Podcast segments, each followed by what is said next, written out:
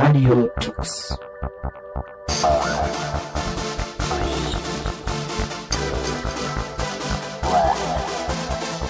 The German Linux Radio, the German Linux Radio.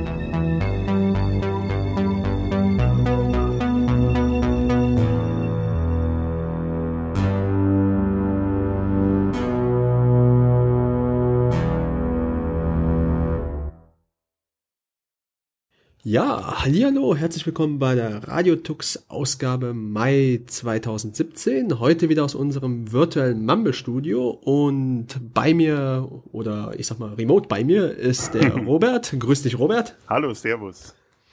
Ja, und wir wollen heute mal so ein bisschen unsere inoffizielle Serie bezüglich äh, NAS und Distributionen fortsetzen. Mhm. Und der aufmerksame Hörer der wird ja wissen, wir haben letztes Jahr um die Zeit, hast du ja den Hörern FreeNAS und ZFS vorgestellt und mhm. letzten Monat hattest du ja dann auch FreeNAS Coral vorgestellt und wir wollen jetzt mal so ein bisschen über das Thema NAS reden, äh, speziell auch Storage im Netzwerk und genau. vielleicht, bevor wir da jetzt, ich sag mal, in die Tiefen einsteigen, erstmal, was ist ein NAS, beziehungsweise was könnte mich als Anwender dazu überhaupt verleiten, ein NAS haben zu wollen, ein Storage-System?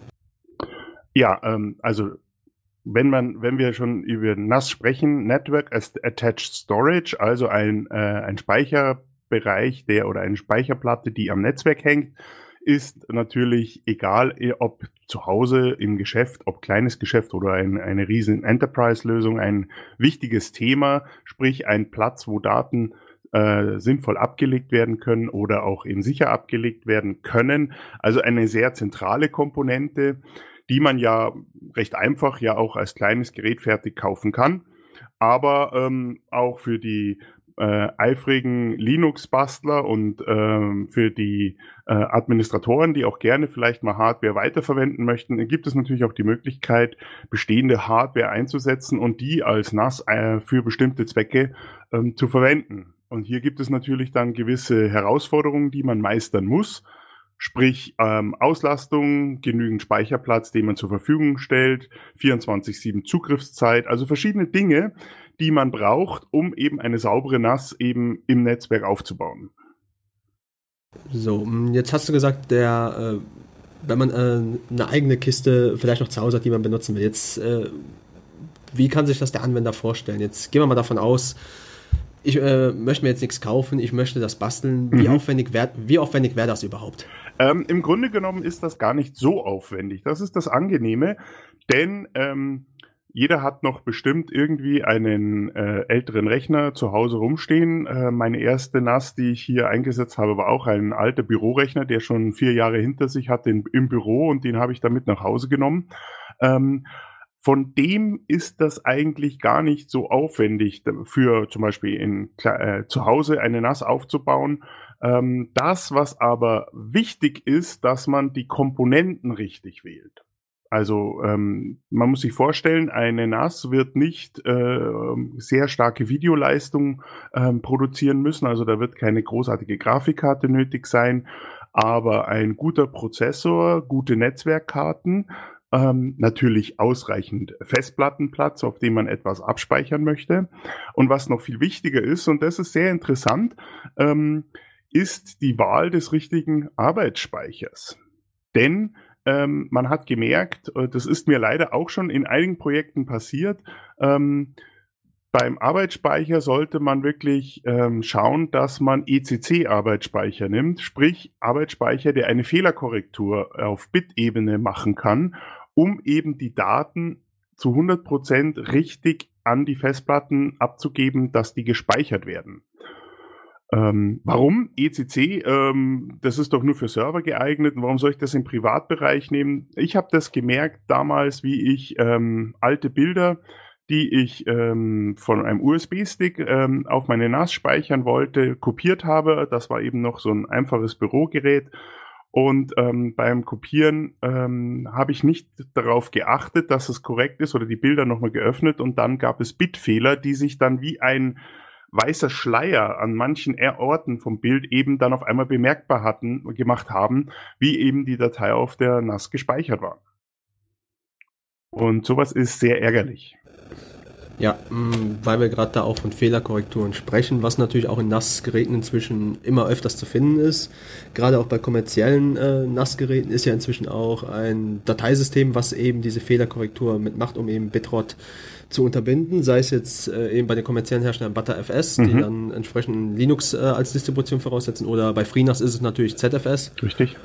Und ähm, bevor wir da vielleicht ein bisschen genauer drauf eingehen, bezüglich der alten Geräte, wenn, wenn man sich sowas zu Hause dann aufbauen will, wie alt sollte das sein? Ich meine, es hängt natürlich mit Sicherheit auch ein bisschen davon ab, was, äh, was ich mit dem NAS machen will. Richtig. Soll es 24-7 erreichbar sein, weil wenn Richtig. ich jetzt zum Beispiel ein Gerät habe, eine alte Gaming-Maschine, die natürlich 400 Watt Leistung einfach sinnlos zieht im Idle-Mode, dann ist natürlich die Frage, nehme ich die dann oder bastel oder kaufe ich mir dann was Neues an der Stelle? Nur wenn man selber Strom produziert, sollte man natürlich Stromfresser verwenden. Ähm, das ist eine ähm, sehr persönliche Sache, aber die lege ich mittlerweile auch jedem, der ähm, von mir ähm, eine NAS haben möchte, ans, an, ans Herz ähm, schaut, dass diese Maschinen nicht zu Stromfresser, also nicht zu viel Energie ziehen.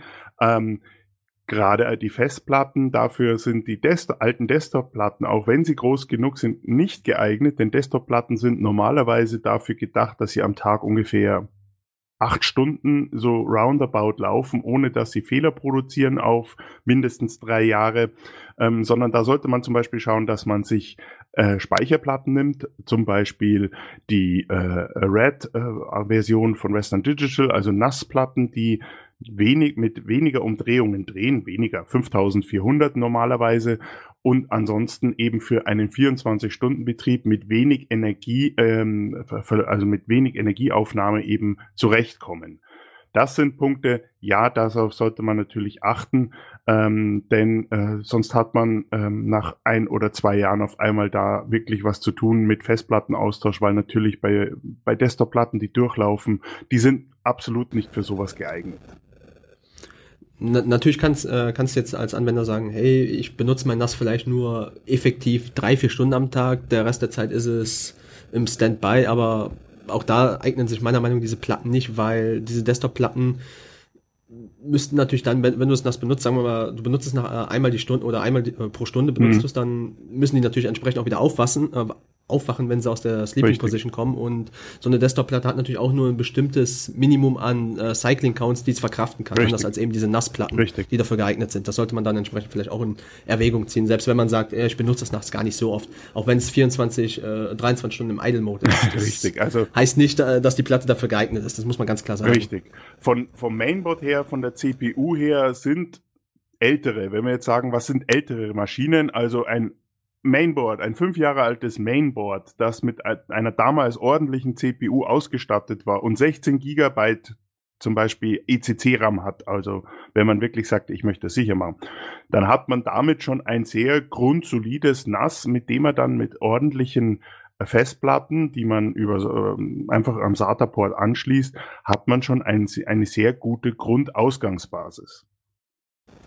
Lass uns doch da, weil wir schon gerade ein bisschen bei Hardware sind, da vielleicht noch ein bisschen tiefer reingehen. Was wären denn so die, ich sag mal, die, ja, die Basisanforderungen bezüglich CPU und äh, Netzwerkdurchsatz? Was wäre was wär so, dein, was so deine Erfahrung, wo du sagst, da, das sollte man ungefähr haben? Okay, also ähm, ich habe zum Beispiel hier bei mir eine kleine ähm, eine Microserver stehen, der hat eine Celeron CPU mit zwei äh, Cores, die ähm, mit ich glaube 2,4 Gigahertz ähm, Frequenz laufen. Also es ist ein ordentliches äh, Mittelklasse, ähm, eine ordentliche Mittelklasse CPU, die also recht gut läuft. Ähm, bei ähm, den Netzwerkkarten habe ich festgestellt, dass man hier auf Namen schauen sollte. Also gerade Intel ist hier sehr gut geeignet weil eben die eben für Netzwerkkarten, als Netzwerkkartenspezialist hier auch in der Industrie sehr häufig verwendet werden ähm, und hier eben Jetzt kommt es auch darauf an, was man macht. Wenn man dann sagt, okay, ich habe halt ein NAS, das hier läuft, wo ich meine Bilder draufziehe und wo ich meine Dokumenten habe, dann äh, ist eine andere Voraussetzung, wie zum Beispiel jemand, der seine NAS auch hernehmen möchte, um zum Beispiel Videoaufnahmen drauf abzulegen, zum Beispiel HD oder ähm, was er gerne macht und das Ganze als Media Center nimmt, dann ist da natürlich eine ganz andere Voraussetzung, weil natürlich hier mehr Traffic über das ganze System läuft. Ähm, ähm, aber auch hier kann eine gute Mittelklasse CPU mit zwei, vier Cores ähm, vollkommen ausreichen, um hier das Ganze zu bedienen. Denn im Grunde genommen werden Datenströme ja von der Platte an Netzwerkdevice übergeben. Die werden nicht äh, weiter bearbeitet, kleingerechnet oder äh, sonst wie über die äh, beansprucht. Und das kann ein Mittelklasse-Board eben recht gut schon mit einer, wie gesagt, zwei oder vier Core-Prozessor ähm, recht gut schon verarbeiten. Ein i3 zum Beispiel, ein i5 ähm, ein kleinerer, sind hier wirklich schon sehr gute Ausgangsbasen, um ein, ein gutes NAS zu bauen, was wirklich auch die nächsten Jahre noch als gute Grundlage dienen kann. Ja, es ist, wie du gesagt hast, es ist auch ein bisschen abhängig von den Anforderungen, was man machen will. Also wenn du, ich sag mal, also ich habe selber auch ein NAS und da liegt, äh, da liegen Videos drauf, aber die liegen da wirklich nur drauf. Das heißt, der, das NAS selber macht kein Transcoding, mhm. gar nichts. Es ist natürlich so, ist ja so die letzten Jahre sehr beliebt geworden, äh, Plex mit seinen On-the-Fly-Transcodern und da kommst du wahrscheinlich auch gar nicht mit einer Core äh, i3 oder 5 aus. Also da wird ja auch selber von den Plex-Machern empfohlen, eine i7 zu nehmen, weil du ja wirklich, gerade wenn du HD-Videos dekodierst, dass du da ja richtig, richtig. Leistung unterm, äh, ja, unterm Produkt richtig, praktisch. Richtig, es sei denn, man sagt, ich konvertiere die, ähm, um sie später anzuschauen, dann kann ich das auch über Nacht machen, dann kann so ein Film auch mal acht Stunden rechnen, bis er dann äh, kodiert ist. Aber wenn man das in, in Anführungszeichen Realtime haben möchte oder möglichst zeitnah haben möchte, da ist dann natürlich ordentlich Holz ähm, nötig und da kommt man an einem i7 oder an einem Xeon, an einem modernen gar nicht mehr vorbei. Hm, bezüglich Netzwerkdurchsatz brauche ich unbedingt eine separate Netzwerkkarte, die ich dann per PC, äh, PCI Express anschließe oder tut es auch generell ein äh, Online, on, Onboard-Chip? Also ich würde sagen, ähm, für ähm, jetzt ähm, eine, eine Heimkonfiguration, wo man jetzt nicht sagt, okay, ich habe nur die NAS hier, um meine Storage zu machen. Man kann mit ähm, Onboard-Chips arbeiten, aber dann sollten es ordentliche sein. Die findet man selten. Mit einer PCI Express-Karte, die ein Gigabit ähm, zur Verfügung stellt, hat man natürlich von vornherein schon mal einen sehr schnellen Bus der hier wirklich de, die Daten sofort liefern kann und hier auch zuverlässig mehrere Ströme ähm, bedienen kann. Wir haben ja das Problem, dass zum Beispiel der eine einen Film anschauen möchte über diesen, äh, über diesen äh, auf dem NAS, der andere ähm, speichert vielleicht gerade irgendwelche Dokumente ab oder zieht sich ähm, irgendwelche Sachen. Ähm, der dritte macht eine macht ein Backup äh, oder äh, will ein ZIP-File irgendwie drauf kopieren und da sind natürlich dann schon PCI-Karten, die recht gut aufge äh, ausgelegt sind, ähm, sind schon eigentlich eher zu empfehlen, weil man hier weniger Sorgen hat. Sind zwar teurer, aber man hat dann im Nachhinein auf längere Sicht natürlich dann mehr davon, weil natürlich diese Karte, wenn man sie einbaut, natürlich für das nächste NAS, wenn sie noch wunderbar läuft, noch weiter verwenden kann. Das ist natürlich etwas, was natürlich schon ein Vorteil ist gegenüber einem On Onboard-Chip. Gut. Bleiben, bleiben wir mal so ein bisschen noch bei Hardware bevor wir Richtung äh, Software und Distribution kommen, mhm. Betrieb der Festplatten. Ja. Wait, Wait versus JBot. Was, was würdest du dem Heimanwender erstmal empfehlen? Das ist eine, eine sehr gute Frage. Also das ist eine ganz fiese Frage. ja, die ist jetzt, äh, die kann ich jetzt nur aus meinem äh, FreeBSD-Herzen heraus äh, so beantworten, dass ein JBot sinnvoller ist. Denn äh, der JBot äh, ich muss dazu sagen, ich arbeite eben mit der FreeNAS auf FreeBSD-Basis und ZFS ähm, nimmt, äh, macht nur Sinn, wenn man JBots nimmt, ähm, weil die äh, das Filesystem selber die ganze Verwaltung der Devices übernimmt und ein RAID hier gar nicht Sinn macht. Ähm, auch ähm, die ganze ähm, das Checking der, der Devices, der, der, der Pools, die da drauf laufen, das läuft alles übers Filesystem. Deswegen ist jetzt aus meiner Sicht muss ich jetzt dazu sagen, ähm, ein, ein JBot auch ein JBot auf einem ordentlichen Controller, ähm, nicht einfach nur den Onboard-Controller sich überlegen zu nehmen, weil ähm, der ist mit dabei. Natürlich kann man hier einen SATA-Controller nehmen, einen RAID-Controller nehmen, der kann auch mit äh, JBot machen, aber als Konfiguration ist jetzt das aus äh, FreeBSD und FreeNAS-Sicht die JBoard-Konfiguration sinnvoll, weil man erstens flexibler ist und weil natürlich das Filesystem selber als Voraussetzung den JBoard braucht. Man kann, macht also sprich ein Software-RAID, denn also man, man arbeitet ja auch mit RAIDs, nur die werden halt über Software hergestellt, über eine Software-Konfiguration, nicht über eine Hardware-Konfiguration. Und auch hier gibt es Diskussionen, da werde ich wahrscheinlich jetzt viele Zuhörer eben in eine Diskussionswahn äh, äh, bringen. Was ist jetzt besser, Software Rate oder Hardware Rate? Dass ähm, diese Diskussion können wir gerne einmal äh, führen. Man muss aber sagen, zum Beispiel ähm, im, aus Erfahrung heraus mit FreeNAS muss ich sagen, dass äh, der Software Rate über ZFS einfach so genial geschrieben ist, dass man hier keinen Vergleich hat mit, mit, mit dem Hardware Rate und das in dem produktiven Bereich einfach sich besser etabliert hat und mehr Sinn macht, als wenn man das Ganze über Hardware Rate Konfigurationen macht. Ich glaube auch, also ich bin auch eher so ein Freund von JBot. Äh, das liegt an meinem Anwendungsfall. Wie gesagt, ich habe ich hab sehr viele Videodateien auf meinem NAS und natürlich auch Dokumente, Bilder mhm. und so, aber die Dokumente, äh, also da wird eigentlich sehr selten am Tag nochmal was reingeschrieben. Mhm. Also es das meiste findet bei mir auf dem Rechner mhm. statt und dann geht das mal irgendwann wird das mit dem NAS gesynkt und dann fängt praktisch bei mir ein Async-Skript das ab, was sich geändert okay. hat auf einer externen mhm. Platte. Deshalb brauche ich jetzt auch kein äh, Wait 1 oder was auch immer, um, um da die Platten zu spiegeln. Mhm. Bezüglich äh, Wait Setup, äh, Software oder Hardware, ja, also da teile ich eigentlich auch deine Meinung. Also auch wenn wir da jetzt vielleicht einen kleinen Shitstorm nachher abkriegen, äh, ich sag mal so, die Situation mit den Hardware-Weights ist inzwischen besser geworden. Ich kann mich noch gut dran erinnern, vor 10, 15 Jahren war es einfach noch so, da hattest du ganz klar dieses Vendor-Locking äh, beim Weight-Controller. Wenn der Hops war, mhm. dann musstest du einfach beten, dass du den nochmal ja. kriegen kannst. Und wenn der Hersteller in der Zeit pleite war, dann, ja, dann konntest du nur beten, dass dein Disaster-Covery wirklich funktioniert. Wenn nicht, dann war es da und, total im Arsch. Und dann genau, genau nummerieren, an welchem Port welche Platte hing. Genau, genau. Und da muss man ganz klar sagen, da fährst du einfach inzwischen mit einem äh, JBot, äh, das über äh, FreeNAS läuft oder FreeBSD mit, äh, mit ZFS konfiguriert. Das ist einfach besser, muss man es, ganz klar sagen. Es ist ihm einfach ah. egal. Das ist das Schöne. Es ist ihm egal, welcher Controller dran hängt und ähm, äh, an welchem Port die Platten hängen, denn die, die Platten sind getaggt und ähm, er kann sich selber seine Pools wieder zusammenfinden. Und ähm, mal ehrlich, ich habe lieber diese, diese Möglichkeit, flexibel zu reagieren auf irgendwelche Ausfallszenarien, als dass ich immer wieder schauen muss, oh Gott, gibt's noch den RAID-Controller in der, ähm, wird der noch geliefert oder nicht? Und wenn nicht, hat das Nachfolgemodell die Kompatibilitäten und den richtigen Treiber.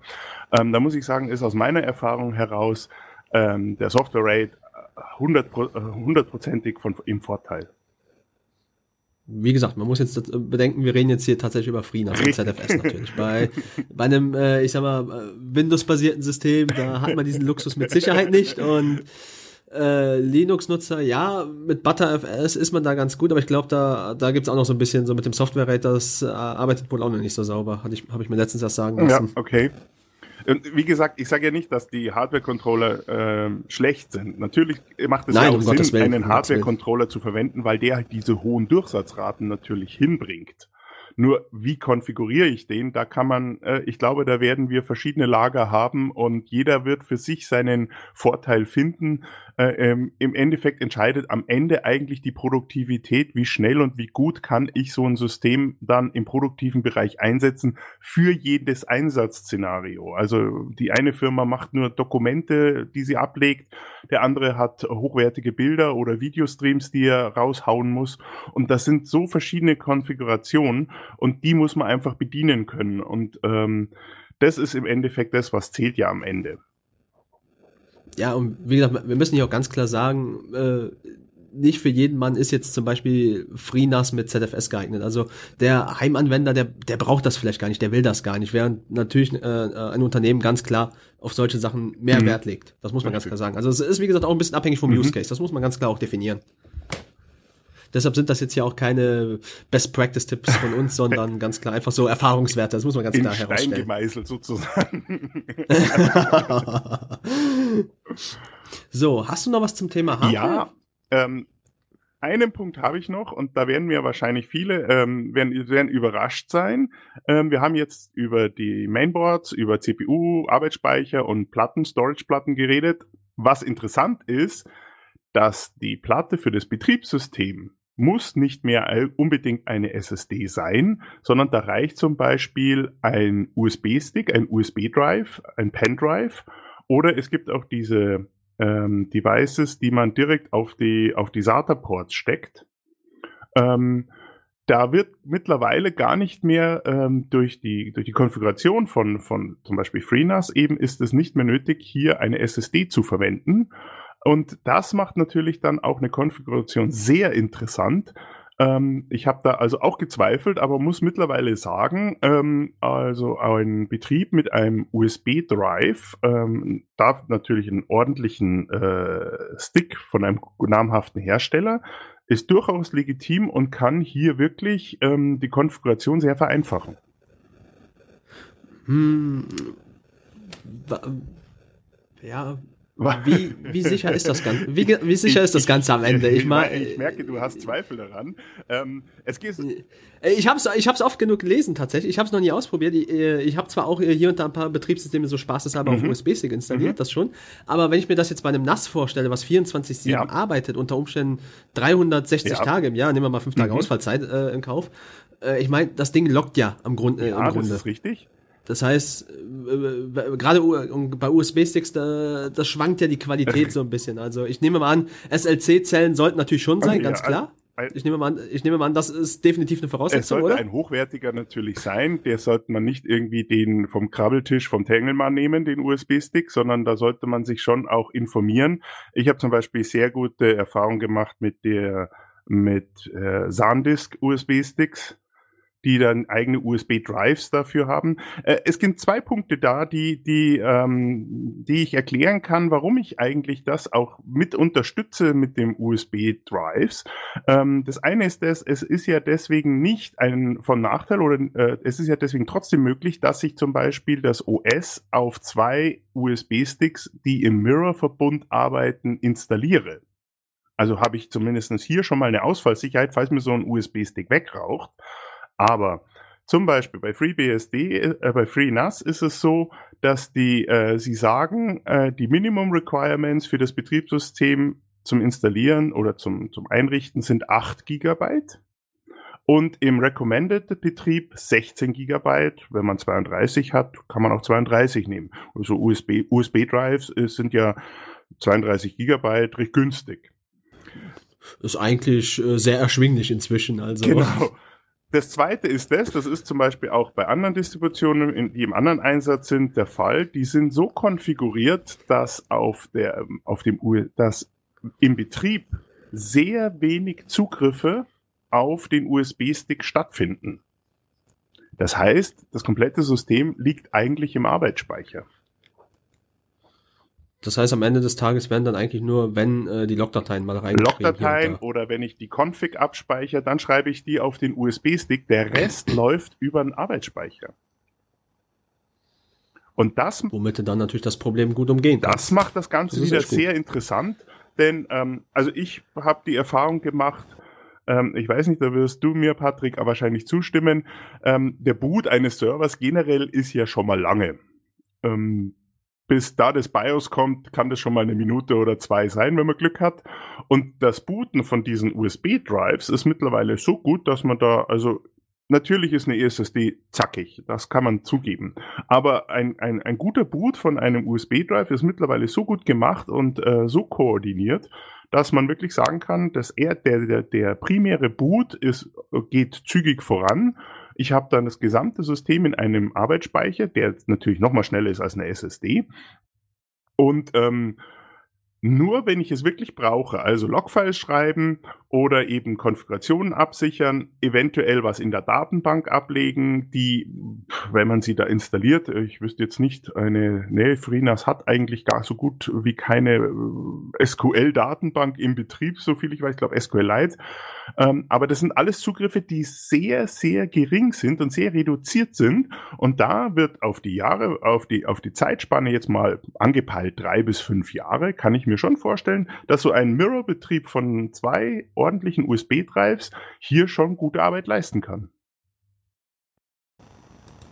Zumal man sich natürlich auch eine gewisse Flexibilität erkauft, weil gerade bei den Fertiggeräten ist es ja oft so, dass du im Grunde, du, kau du kaufst das Gerät und dann kannst du damit aber erstmal nichts anfangen, weil du brauchst definitiv die Platte, um das Betriebssystem da drauf zu installieren. Richtig, richtig. Also da ist ja nichts, da ist nichts, da ist nichts mit Boot vom USB-Stick oder so, das kannst du natürlich nicht. Da kaufst du dir natürlich eine gewisse, sehr, sehr gute Flexibilität. Bezüglich äh, Backup von diesem ja. USB-Stick, wie, was würdest du dann da, was würdest du da empfehlen oder was ist so deine gängige Praxis? Falls, falls mal was schief geht. geht. Also ähm, ich habe ähm, sehr gute Erfahrungen gemacht mit ähm, diesen, diesen USB-Stick, so wie er ist, einfach mit DD in eine File zu schreiben, um ihn dann wirklich ähm, für, für, für Notfälle da zu haben, ähm, ein USB-Stick besorgen, ähm, per DD die Daten draufschreiben und das Ding wieder hochfahren. Ähm, geht wunderbar. Also ich, bei mir habe ich eben nur einen USB-Stick drin, da ist jetzt auch nicht 24-7 die, die Gefahr.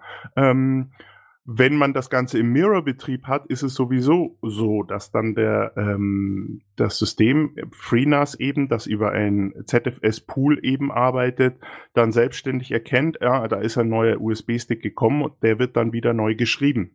Das heißt, ähm, da ist die Problematik nicht gegeben, dass ich sagen muss, äh, ich müsste jetzt hier aufpassen und, und äh, täglich oder regelmäßig auch die, das OS wegsichern, weil eben das das Betriebssystem selber übernimmt. Das dauert natürlich länger, aber es sind ja auch, wie gesagt, nur 16 Gigabyte und er, er, er schreibt ja wirklich eigentlich nur die Daten rüber. Also er nimmt ja nicht die komplette Partition, die er schreibt, sondern wirklich nur die Daten, die dann abgeglichen werden beim Resilvering.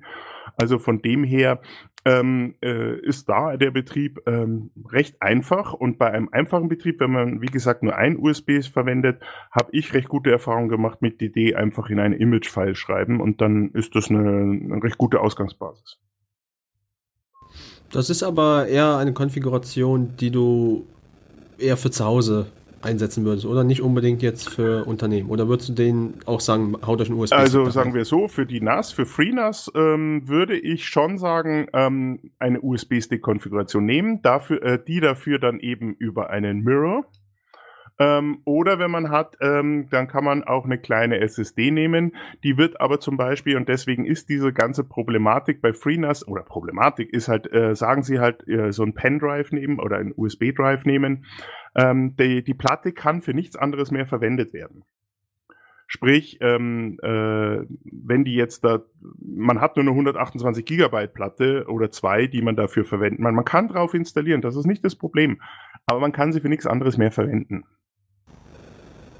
Also hast du dann im Worst Case einfach nur einen Haufen Speicher brach liegen. Man hat ihn zur Verfügung. Ähm, das Schöne ist, dass bei, bei FreeNAS ähm, gibt es Rolling Releases.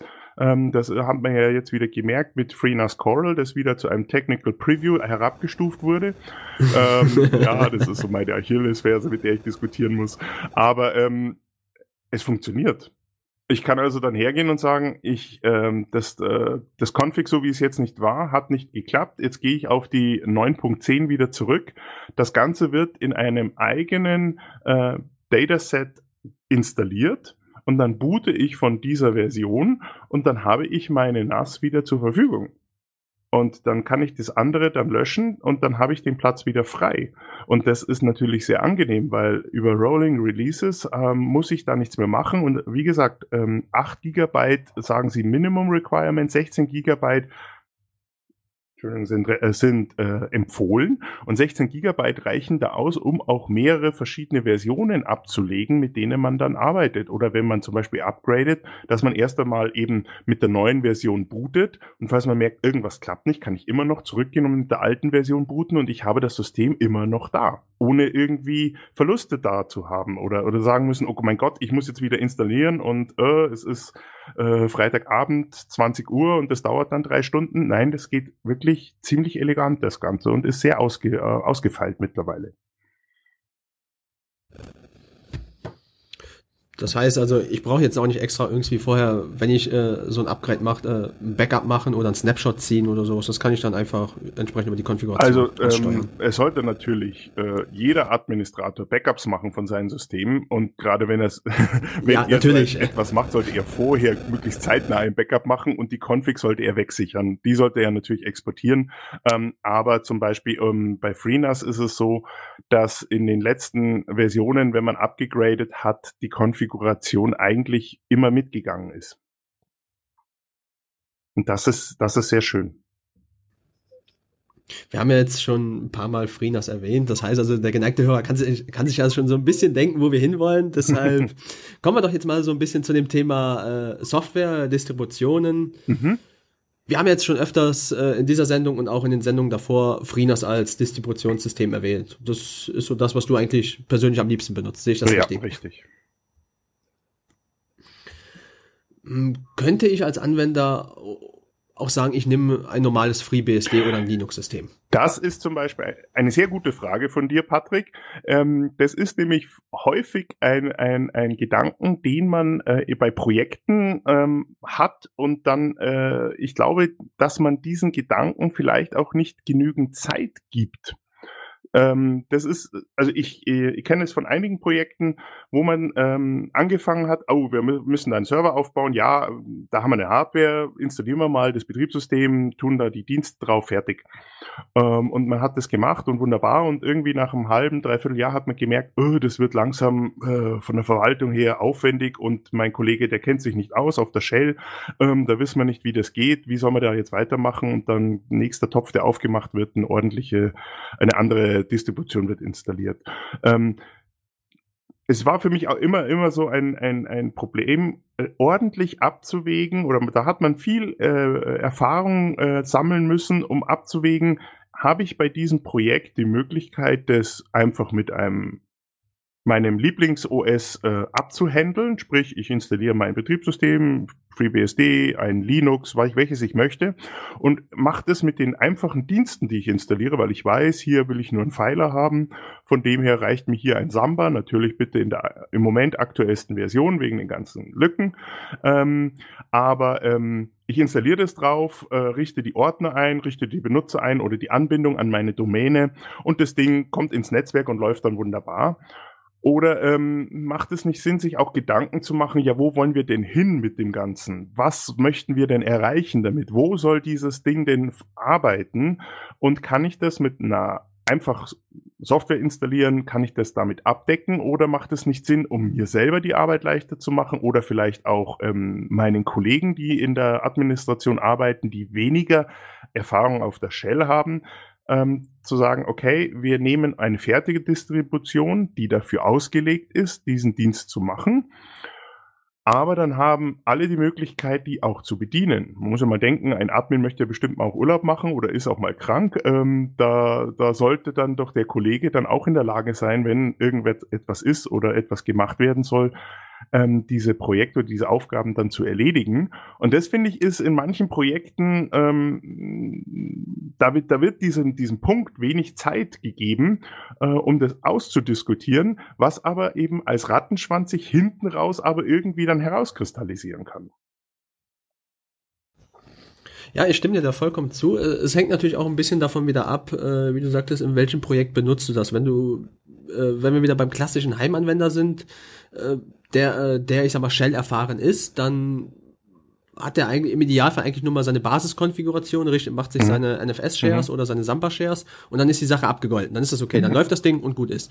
Aber wenn du, da, wenn du natürlich sagst, du willst so eine Lösung in einem Unternehmen etablieren, dann hast du natürlich unter Umständen Mitarbeiter, die kommen, Mitarbeiter, die gehen. Das heißt, du musst dann entsprechend Freigaben machen und dann ist es natürlich äh, eine Frage, wer, wer, wer kontrolliert das am Ende. Also ich kann da so ein bisschen auch von meinem alten Arbeitgeber erzählen äh, wo ich damals auch in der internen IT war und wir hatten da damals ein Debian-System als, äh, mhm. als Serversystem, wo wir dann entsprechend NFS-Shares hatten und da war es dann so, das habe ich dann eine Weile äh, äh, ja verwaltet und, und ein Kollege und wir sind dann aber aufgrund anderer Projekte dort ausgefallen und dann sollten es da die Auszubildenden machen, die aber in der Hinsicht nicht mhm. diese Shell-Erfahrung hatten natürlich und dann fing das Drama natürlich okay. an.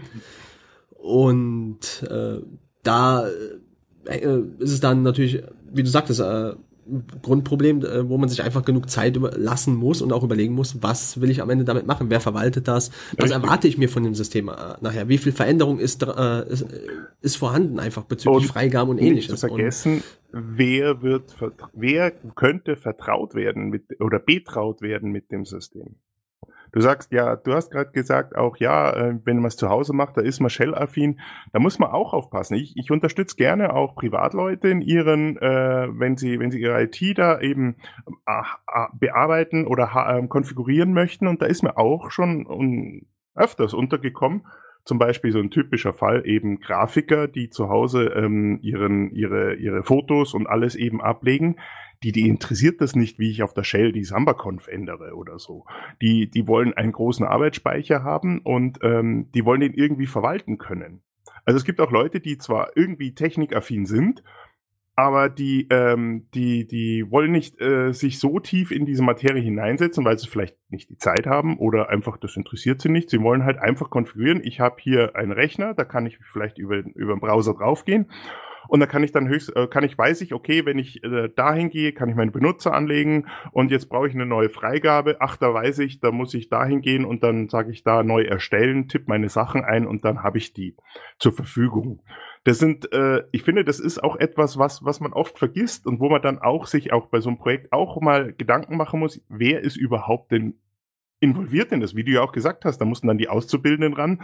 Wenn ich äh, höre, dass Auszubildende an irgendwelche Produktivsysteme müssen, wo eine Shell ist, ich weiß nicht, wie es dir geht, aber da kriege ich komische Magengefühle auf einmal. ja, also da habe ich auch schon leider ein paar wilde Storys erlebt, also, aber ja gut, Not, Not kennt kein Gebot, ne? Also. Das ist so eine Sache und da tut man sich dann doch als Admin, vielleicht Projektleiter, dann auch schwer da zu sagen, ja, lasst ihn mal ran an die Konsole.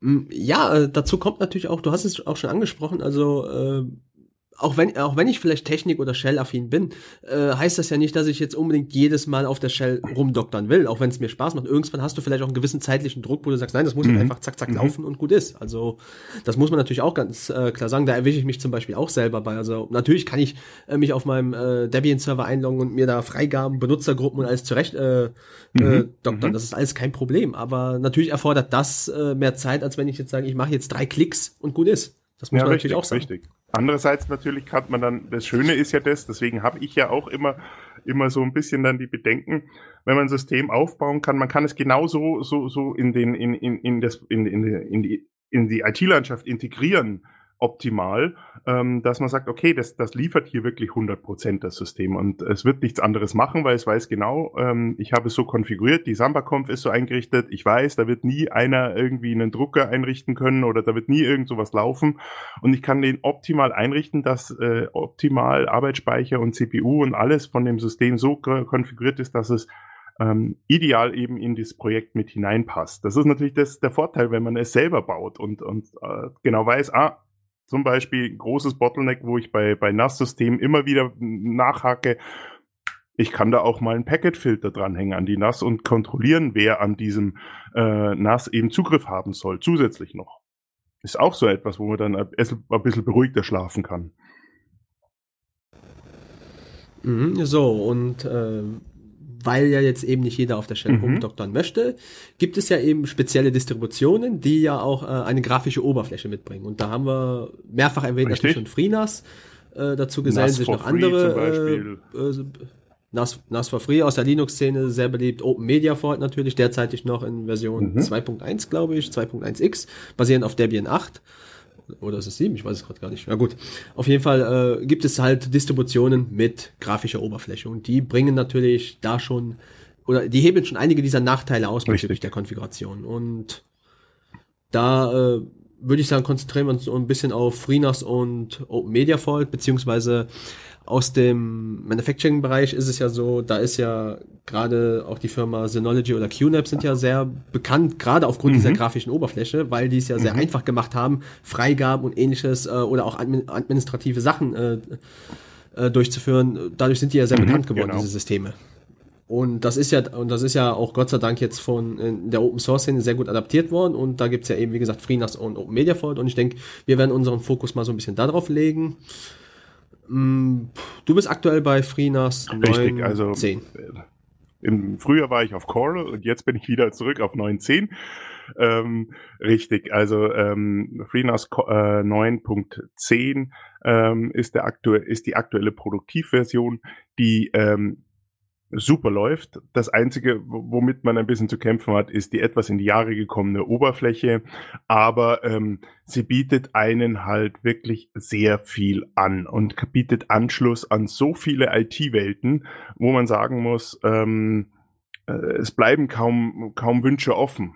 Also um irgendwie äh, noch, äh, noch mehr herauszuziehen. Das ist äh, wirklich äh, im Moment, äh, muss man sagen, ganz, ganz toll.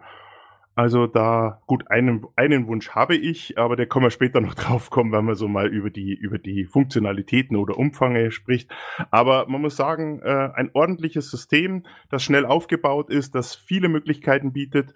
Ähm, im Moment, äh, oder denn die Schritte sind jetzt die, ähm, der einzige Nachteil, den man wirklich großartig äh, anhängen muss oder fragen muss, warum, äh, äh ist der, es gibt keine 32-Bit-Version mehr. Es gibt nur noch 64-Bit-Version von FreeNAS. Ähm, da sieht man auch, in welche Richtung sie gehen. Sie wollen wirklich dann auch, ja, ähm, für 64-Bit-Systeme sind nicht mehr teuer. Wie gesagt, selbst Embedded Devices sind 64-Bit breit mittlerweile. Da wollen die ein, ein, ein, ein kleines Zeichen setzen, zu sagen, okay, ähm, mit der, auf der Plattform können wir, können wir gut arbeiten und können wir gute Leistung bringen man, man muss auch bedenken, natürlich beim 64-Bit-System, gerade bei FreeNAS ist es so, äh, wenn du eben äh, ZFS äh, einsetzt, das benötigt ja auch eine gewisse Ressource am Arbeitsspeicher. Ich glaube, ein Gigabyte pro Richtig. Terabyte oder also man sagt, Grundregel? So, ja, und wenn man du, sagt, ein Gigabyte pro Terabyte Storage sollte man kalkulieren. So, und ich meine, äh, Plattenplatz ist einfach günstig und die wenigsten Leute werden sich, wenn sie sich äh, ein Nass ins Haus holen, mit 500 Gigabyte arbeiten. Also das wird ja schon Richtung äh, mindestens 2 Terabyte gehen, das ist so meine Erfahrung. Oh, Luft mhm. nach oben ist immer, also sobald du die 4 Terabyte überschritten hast, äh, mit einem ZFS-System, dann bist du zwangsweise auf 4 Gigabyte, äh, 64 Bit angewiesen. Da kommt klar. man nicht mehr vorbei. Man kann zwar mit, mit den äh, PAE-Systemen könnte man noch spielen, aber da haben die einen klaren Schritt gesagt, nee, äh. lasst uns da einen Schritt machen, äh, Schnitt machen und ähm, nur noch 64-Bit zu unterstützen, weil es wirklich für den Anwender halt nur noch Vorteile hat.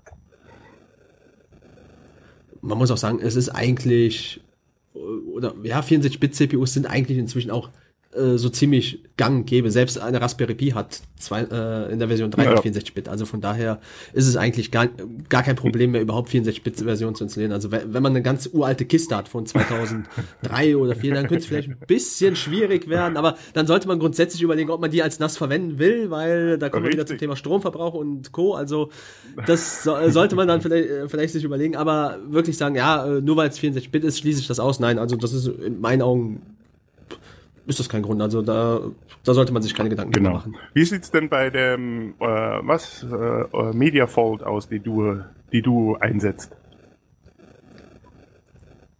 Ja, das, äh, das läuft, äh, mhm. wie gesagt, auf Debian.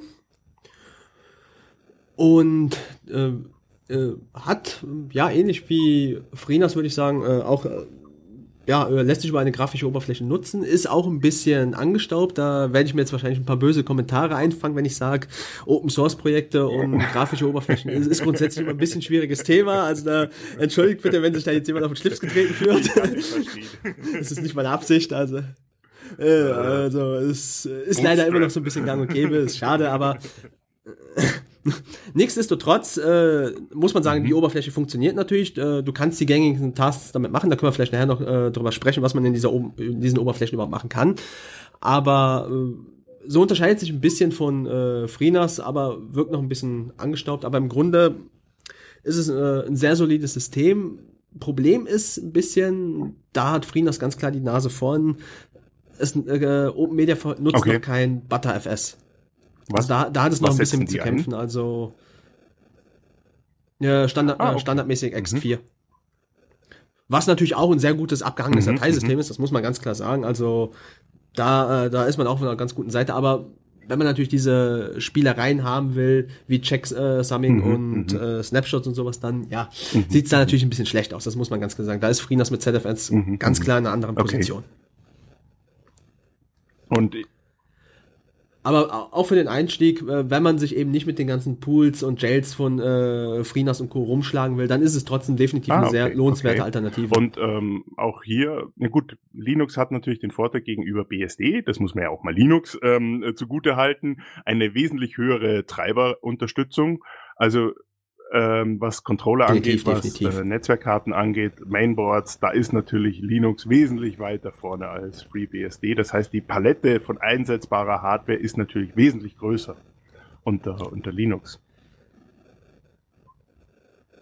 Dazu kommt, äh, wie gesagt, du hast einen Debian äh, im äh, Untergrund sitzen, also du kannst dann natürlich schon auch da, was Community angeht, bist du natürlich auch auf einer sehr, äh, sehr guten Seite. Mhm, also mhm. da hast du wirklich ja, das ist richtig. sehr viele Vorteile. Ist ja sehr groß, die Community.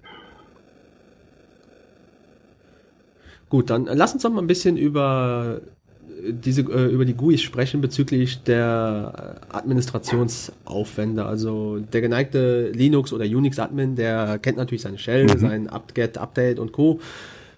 Äh, richtet sich natürlich äh, seine Config auch gern äh, über die Shell ein. Wie, wie ist denn da, da, so deine Erfahrung bezüglich Administration, gerade von FreeNAS? Äh, also die grafische Oberfläche, Oberfläche bietet äh, schon sehr viel. Also eigentlich ja, ähm, sie bietet das, was, äh, was für eine, eine NAS wirklich nötig ist. Das heißt, zum einen natürlich die komplette Plattenverwaltung, das Monitoring ähm, über Smart-Dienste, ähm, die Anbindung verschiedenster äh, Freigabeprotokolle, sprich Samba, NFS, ähm, Apple File System, WebDAV, also verschiedenste Bereiche werden hier eben zur Verfügung gestellt, mit denen man Freigaben einrichten kann.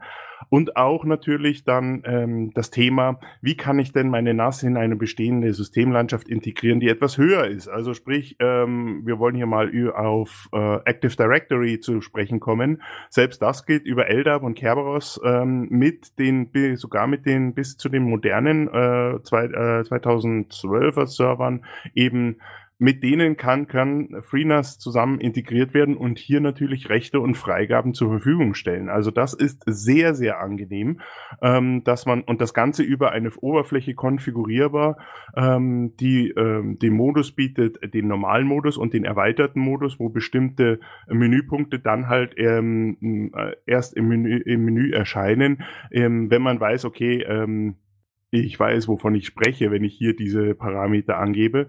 Das ist sehr, sehr angeben.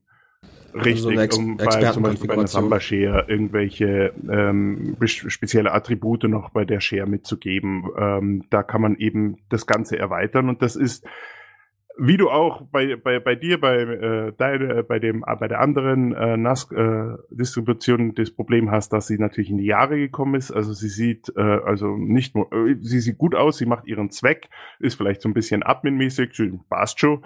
Ähm, äh, aber es ist jetzt, wenn man jetzt einmal äh, Blut geleckt hat und mit Coral gearbeitet hat, wo man eine tolle Oberfläche auch hat, die, die äh, andere mit, mit, mit Lines und, und sehr vielen Informationen arbeitet, ähm, ja, sie, sie macht ihren Job, sie macht ihren Job gut, da bin ich, bin ich sehr happy. Ich kann, wie gesagt, wie du auch gesagt hast, ähm, die FreeBSD eigene Virtualisierung, die Jails kann ich damit einrichten. Ich kann fertige Jails, konfigurierte Jails, also einen Plex-Server, einen Nextcloud-Server oder OwnCloud-Server kann ich als Jail, als Virtualisierung eben hineinladen und einrichten, um es weiter zu betreiben.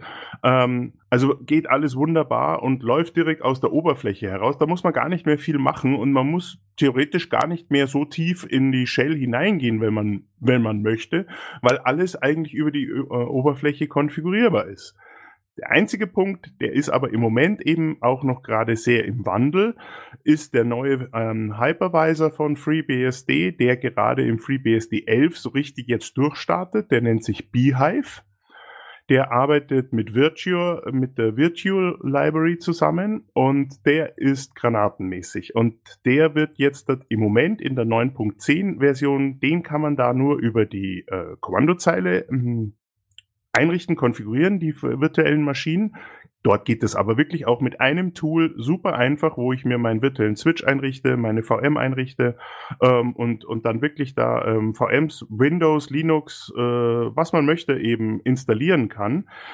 Ähm, das soll erst in der neuen Version kommen, dass dann auch neben, J, neben den Jails auch Beehive äh, VMs eben dann eben zum konfigurierbar sind über die Oberfläche. Und das ist das Einzige, was im Moment zu sagen ist, da müsste ich auf die Shell runter. Ansonsten kann ich alles aus, direkt aus der Oberfläche heraus machen. Wie ist es mit Container-Orchestrierung? Ich weiß, bei Richtig. Coral, da, da war es ja drin, also dass du Docker-Images und Co. machen, äh, erstellen konntest und auch verwalten konntest. Ähm, in der Ähm, alten Version geht das noch nicht, oder? 10er Das ist, ist noch nicht ist zurückportiert. Docker zwar schon ein Thema, aber immer noch im Development. Ähm, also Docker soll natürlich auch kommen zusammen mit Beehive. Ähm, das ist auch etwas, wo ich ein bisschen Magenschmerzen habe, denn ich bin dieser Fan von den Jails, weil die eben so, so klein und flexibel sind und trotzdem sicher. Ähm, da weiß man nicht, wie die Zukunft aussehen wird. In der neuen 10er sind sie noch mit drinnen, in der Coral waren sie nicht mehr mit drinnen ähm, weil dort eben Docker und äh, Beehive präferiert wurde. Aber die Entwicklung, das müssen wir erst sehen, wie, wie es da weitergehen wird, ähm, was dann möglich ist. Aber ähm, so, was ich gelesen habe, soll dann über Docker, soll dann wirklich ähm, sehr, sehr viel möglich sein. Also da sollte man, soll man schon wirklich ähm, sehr gut ähm, Images integrieren können und Funktionalitäten. Das soll dann sehr gut klappen und das auch aus der Oberfläche heraus. Also kann man im Grunde festhalten, also so ziemlich jeden Admin-Task, den, äh, den es für ein NAS gibt, den kannst du im Grunde inzwischen auf der GUI abarbeiten, beziehungsweise jetzt in kommenden Versionen Richtig. äh, was zum Beispiel, definitiv was, erweitern. was ich in Coral gesehen habe, was ich ziemlich genial fand, ähm, das war ein Kalender. Jetzt wirst du fragen, wa, wa, wa, wa, was soll ein Kalender bei, bei einer NAS? Ja, ich, ich könnte es mir zumindest für ein paar Admin-Tasks vorstellen, bezüglich, bezüglich so einer Art Cronjob fürs Update. Die Richtung, so. Aber da bist du schon auf. richtig, Patrick. Ähm, es geht darum, dass sie in, in, in Coral einen Kalender gemacht haben, bei, äh, den du ähm, täglich, wöchentlich, monatlich diese typischen Kalenderansicht hast und da hat, haben sie hinein dann wirklich die Termine hineingesetzt, wann das System was macht. Also wann macht zum Beispiel das System einen Scrub-Dienst in der Woche? Wann wird ähm, äh, der NTP abgefragt oder wenn ich einen Cronjob einrichte, dann wird dann der auf im Kalender dann dargestellt und ich habe eine Übersicht über das, was im laufenden Betrieb die Maschine automatisiert macht. Ich mache einen Kalender auf und ich sehe das. Das ist, finde ich, sowas von, von genial, weil es mir die Möglichkeit bietet, ähm, einen Überblick zu haben. Ich mache die, die Tagesansicht von heute auf und sehe genau, aha, heute um 11 Uhr macht er das, um 23 Uhr macht er einen Scrub, also da wird sehr viel, ähm, sehr viel Last drauf sein, da muss ich schauen, dass die weniger belastet wird, die Maschine. Eine sehr geniale Idee, das würde ich mir wünschen, wenn die jetzt dort auch schon früher reinkommen würde. Das heißt, ich muss praktisch gar nicht mehr so über verschiedene Config-Dateien oder Cronjob-Dateien äh, mir das alles zusammensuchen, sondern habe das alles Auf schön repräsentativ in einer genau, Übersicht. drin. wann er was macht. Das ist eine sehr geniale, äh, äh, sehr geniale Erfindung, in Anführungszeichen Erfindung, sehr geniales Tool, was sie einbauen wollen. Ja, ist dann auch, glaube ich, einmalig, weil äh, von den äh, also von den kommerziellen Herstellern hat, glaube ich, keiner sowas drin und bei Open Media Also, Fold habe ich das auch noch gar nicht Eine gesehen. richtig coole Sache wäre dann noch, wenn man sagt, okay, ich, nachdem ich ja auch Kalender synchronisiere selber und sowas, wenn man das an den, wenn man sozusagen äh, Thunderbird, Entschuldigung, ich habe ja Thunderbird, wenn ich mir den Kalender sozusagen in meinen eigenen einhängen könnte, dann könnte ich wirklich auch, ich mache mal beim, als Admin mein, mein Mailprogramm auf mit Kalender und dann sehe ich dann gleich im Kalender auch die Termine, was die, was die Maschine macht. Das wäre natürlich, muss ich nicht mal mehr auf die Maschine gehen, um zu sehen, was passiert, sondern ich habe die Information sofort bei mir in meinem äh, Kommunikator, in meinem Outlook oder, oder ähm, Thunderbird gleich im Kalender drinstehen. Mhm. Also ist im Moment äh, bist du wirklich gezwungen, dann auf die äh, dich auf, auf das NAS-Gerät selber einzuloggen. Also es lässt sich im Moment Leider, Calda leider nicht. so ich habe es bei Coral leider auch noch nicht ausprobiert, weil da war es zu, zu äh, kurz im, im Betrieb bei mir. Ähm, aber da habe ich auch dann in, der, in den Diskussionsforen und auch in den Technical Messages über Coral habe ich nichts gesehen. Also ich habe gesehen, dass dieser Kalender da ist, den sie also wirklich als gute Innovation präsentiert haben, aber nicht, wie sie damit weitergehen wollen. Ob das dann wirklich auch als ein ähm, äh, DAF-Kalender dann auch zur Verfügung steht, die man sich einhängen kann, um dann eben diese ganzen Tasks auch bei sich zu, äh, zu sehen. Aber das könnte man mal vorschlagen, glaube ich. Ja. Ja, vielleicht kommt es ja auch man mal überlegen. oder so. So, und da, da würde ich auch direkt mal als nächstes hinwandern und zwar äh, Apps. Das ist ja so irgendwie die letzten Jahre seit den Smartphones der heißt Also irgendwie Auf für jeden Furz muss es ja eine, eine App geben. Und äh, Äh, genau, und äh, das ist ja gerade auch bei kommerziellen Herstellern, äh, so ein Ding habe ich auch nebenbei zu Hause. Äh, da ist es ja auch ganz begehrt, so für alles Mögliche im Endeffekt eine App zu installieren. Also sei es jetzt Plex, sei es jetzt irgendeine äh, Foto-Library, mhm. äh, Video-Library, mhm, eine, eine Music mhm. Station, also Musikplayer äh, im Webbrowser, wow, gruselig. Äh, wie ist das da bei Freenas? Ähm, was, ja, was gibt's da? Ich habe schon. Kann man das ähm, überhaupt? Geht das? Äh, vorgegriffen, habe schon erzählt. Ähm, zum Beispiel gibt es äh, in den Jails gibt die es Jails, fertig ja. konfigurierte Jails, die eben anbieten eine Nextcloud, eine OwnCloud, einen Plex Media Server. Es gibt Barracuda ähm, Backup äh, Jails, die man ähm, aufbauen kann. Also es gibt die verschiedensten Dinge. Ähm, Download-Server, Torrent-Geschichten äh, gibt es verschiedene Möglichkeiten, eben hier sein System zu erweitern und über eine virtuelle Maschine eben das Ganze laufen zu lassen, ähm, wovon ich absolut überzeugt bin, denn ähm, ich würde auf meiner NAS nicht extra anfangen, dann einen eigenen Server in, im NAS-System zu installieren, sondern wenn man das abgekoppelt davon in einer man sagt ja, Jails sind eine Change-Root-Umgebung mit Stereoiden. Äh, ich sage, es ist eine einfache VM, die eben dasselbe Betriebssystem hat. Wenn das abgekoppelt ist, da kann ich auch mal was ausprobieren. Da kann man auch ein eigenes äh, VM bauen, die nichts hat. Und da, komm, da lade ich mir dann das Package für einen Webserver rein, um irgendwas zu machen. Ähm, das ist sehr angenehm, weil dann kann man was ausprobieren und wenn es nichts ist, dann kann man sagen, okay, jetzt stampfe ich die, dieses Template ein oder diese, diese Jail ein, das Nextcloud und dann habe ich, äh, ich muss nichts an andere Konfigurationen denken, die ich noch bereinigen muss, sondern zack weg und IP-Adresse ist wieder freigegeben, kann ich was anders basteln. Die Jails liegen dann noch entsprechend auf äh, den Festplatten. Richtig, ähm, dafür gibt man ein, ähm, das ist sogar so, dass man, äh, bevor man mit den Jails arbeitet, muss man einen Pool angeben oder eine, eine im ZFS eben eine Freigabe, in die sozusagen alle Jails installiert werden. Wenn man jetzt, das habe ich äh, bei mir jetzt gerade am Laufen, da bin ich sehr happy, zum Beispiel, ich habe einen äh, die, meinen Microserver mit vier Bays und habe in zwei Bays eine ganz normale Festplattenrate mit NAS-Platten und in den anderen beiden habe ich zwei gleiche SSDs reingetan mit 128 Gigabyte. Und diese Platten sind der Ausgangsbasis für meine Jails. Also sprich, ähm, meine Jails liegen auf einer SSD, die Daten liegen auf einer Festplatte. Dadurch werden die Jails natürlich schneller geladen und äh, arbeiten dementsprechend dann auch etwas schneller, als wie wenn sie nur von einer HDD gestartet werden. Mm, das heißt, äh, nehmen, nehmen wir mal Nextcloud als Beispiel. Das verwendet ja zum Beispiel eine MySQL-Datenbank im Backend. Mhm. Und damit äh, würde man ja dann noch entsprechend, ich sag mal, dieses Problem umgehen, was wir am Anfang mal hatten bezüglich der Installation auf einem USB-Drive, bezüglich Schreibzugriffe. Mhm. Das würdest du damit dann dementsprechend mhm. auch umgehen können, weil deine, die Datenbank liegt dann praktisch im Jail auf der Platte. Richtig. Kann man machen, ich sage immer schon, kann man machen, muss man nicht. Man kann, also äh, du kannst das natürlich die VM so packen und du, du legst die Datenbank selbstverständlich in der VM an, dann liegt sie auf einer SSD, wunderbar und geht auch sehr schnell. Ähm, da kann man sie nicht meckern. Man kann aber auch hergehen und kann zusätzliche Storage zu den Jails hinzufügen.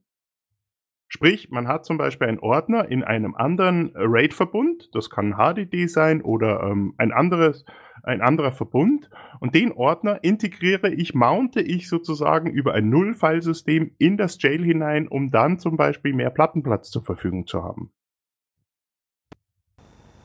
Mhm, ja, das klingt auf jeden Fall sehr gut. Also bei, äh, bei Open Media Vault beziehungsweise auch bei den kommerziellen Anbietern ist es halt ein bisschen anders, weil die haben da tatsächlich so eine mhm. Plugin-Infrastruktur, die dann praktisch nicht äh, abgeschottet vom Betriebssystem läuft. Also das hängt dann einfach mit im Betriebssystem, ganz klar. Also ja, das ist, das ist bei Jails getrennt. Also da wird ein, ein, ein, eine komplette Umgebung gebaut. Das ist sozusagen dasselbe BSD wird einfach nochmal in einen eigenen Ordner aufgebaut.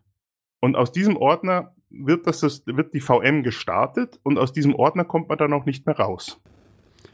Das sind dann eigene Systeme, die du dann auch entsprechend updaten musst oder lässt sich das zentral verwalten? Das ist, ein, ähm, das ist ähm, im ähm, FreeNAS ist es so, dass das ähm, jeder für sich gekapselt ist. Das ist also ein eigenes BSD für sich gekapselt. Da kann auch unter einem äh, FreeNAS ähm, 11 eine Version 10.3 laufen, ohne, ohne sich zu stören dran, weil die so gekapselt ist, dass die äh, nur noch die, die untersten äh, Ressourcen wie Speicher, ähm, CPU oder CPU oder sowas ähm, beanspruchen und da eben Abfragen machen, aber die sind so gekapselt, dass sie äh, eben völlig in sich laufen. Und die kann man nebeneinander in dem, in dem Ordner eben dann ablegen und im Speicher haben die über eine sogenannte Jail-ID ähm, eine eigene Markierung und die können dann eben nicht auf die anderen Jails oder aufs Hauptsystem eben übergreifen. Und äh, so sind, ist natürlich dann auch die Kapselung von den einzelnen Jails oder den ähm, fertigen äh, OwnCloud-Installationen oder Nextcloud, die man verwendet, völlig gekapselt von dem, was unterhalb eben als Host-System dann läuft. Die dann entsprechend auch eigenständig aktualisiert werden müssten, wenn man es dann machen will. Richtig, das ist das Einzige. Und es kann nur äh, im Moment bei den Jails kann nur FreeBSD laufen. Es gibt auch Linux-Jails, aber das ist, ich traue dem nicht. Hab das mal versucht, hat nicht funktioniert. Es kann nur ein FreeBSD sein. Wie ist denn so der Status Sicherheit allgemein bei so einem NAS? Ich meine, äh, die letzten Wochen haben wir ja hier und da schon einige Hiobs-Botschaften gehabt, beziehungsweise äh, bezüglich einiger Ransomware. Und es ist ja inzwischen mhm. auch sehr beliebt, äh, sein NAS von außen verfügbar zu machen. So die Cloud zu Hause, das ist ja so der Werbespruch schlechthin. Mhm, also, mhm. das hast du ja die letzten Jahre auch bestimmt gehört. Und wie ist denn da so das Thema Sicherheit aus deiner Sicht? Also, ähm, das ist etwas, ich weiß jetzt nicht, wie es bei äh, Open Media Fault ist, das ist etwas, was ich ein bisschen vermisse, ist, ähm, dass FreeNAS selber keine Firewall hat. Da muss man sich überlegen, ja, brauche ich sie oder nicht an der, an der, äh, an der, an der NAS eine Firewall? Vom Gefühl her hätte ich sie einfach gerne da, um das zu konfigurieren. Ist aber natürlich wieder ein ganz anderes Thema, was äh, konfigurationstechnisch wahrscheinlich nochmal denselben Aufwand als Firewall bedeutet, wenn man die auf einer NAS installieren möchte, weil natürlich hier der Umfang wieder riesig wird. Von der Sicherheit her würde ich es schon machen. Ähm, was äh, die Sicherheit angeht, ähm, vom System Integration, also sind denn meine Daten alle integer auf allen Platten, da ist äh, FreeNAS durch das ZFS-Filesystem schon so abgedeckt, dass immer wieder geprüft wird, sind denn die Daten valide auf allen Platten abgespeichert und äh, gibt es da irgendwelche Probleme. Ähm, das ist schon mal sehr gut. Ähm, dadurch, dass wir Schna Snapshots machen können, können wir auch einen gewissen Schutz er erreichen, wenn Daten gelöscht werden. Ähm, dann könnte es sein, dass die eben in einem, in einem Snapshot ähm, zum Beispiel noch irgendwo verfügbar sind, die man daraus wieder herholen kann. Das ist kein Backup, aber es ist ein eine gewisse, kennt man wie die vorherige Version unter Windows, so ein ähnliches Prinzip ist das. Ähm, äh, das sind, das sind Punkte, die eben hier, wenn man einen, einen, äh, die NAS an, ans Internet anschließen möchte, schon mal von der NAS her sagen kann, das funktioniert und das geht auch sehr stabil und solide. Ähm, was das Thema ähm, Zugriffe und Kontrolle der Zugriffe aus dem Netzwerk angeht, muss man sagen, eine NAS ist halt eine NAS und keine Firewall. Und da eben muss man auf alle Fälle dran denken, dass man vor der NAS eine ordentliche Firewall platziert. Ja, ich glaube, das, das ist auch ein Thema, was äh, gar nicht so tief bedacht wird oder wo man sich auch gar nicht so mit äh, auseinandersetzt, weil ich meine, es wird halt immer wieder gesagt, ja, ich mache das dann von außen erreichbar, ich habe da meine persönliche Cloud, aber man muss natürlich auch immer äh, bedenken, was hängt äh, alles dahinter, also was benutze ich, je nachdem, wenn du jetzt zum Beispiel einen Nextcloud hast, äh, was eben nicht abgeschottet ist, wie, wie das jetzt zum Beispiel bei den Geräten von Synology ist, die hängen dann auf einem PHP 5.6, ja, das ist kein Witz. Mhm. und äh, das ist natürlich auch entsprechend anfällig und das wird ja ich sag mal, wenn das seitens des Herstellers nicht geupdatet wird, dann hast du dann natürlich auch ein entsprechendes Backdoor, was du jetzt dann vielleicht bei FreeNAS eben nicht hast, weil, weil du es zumindest in einem J laufen hast.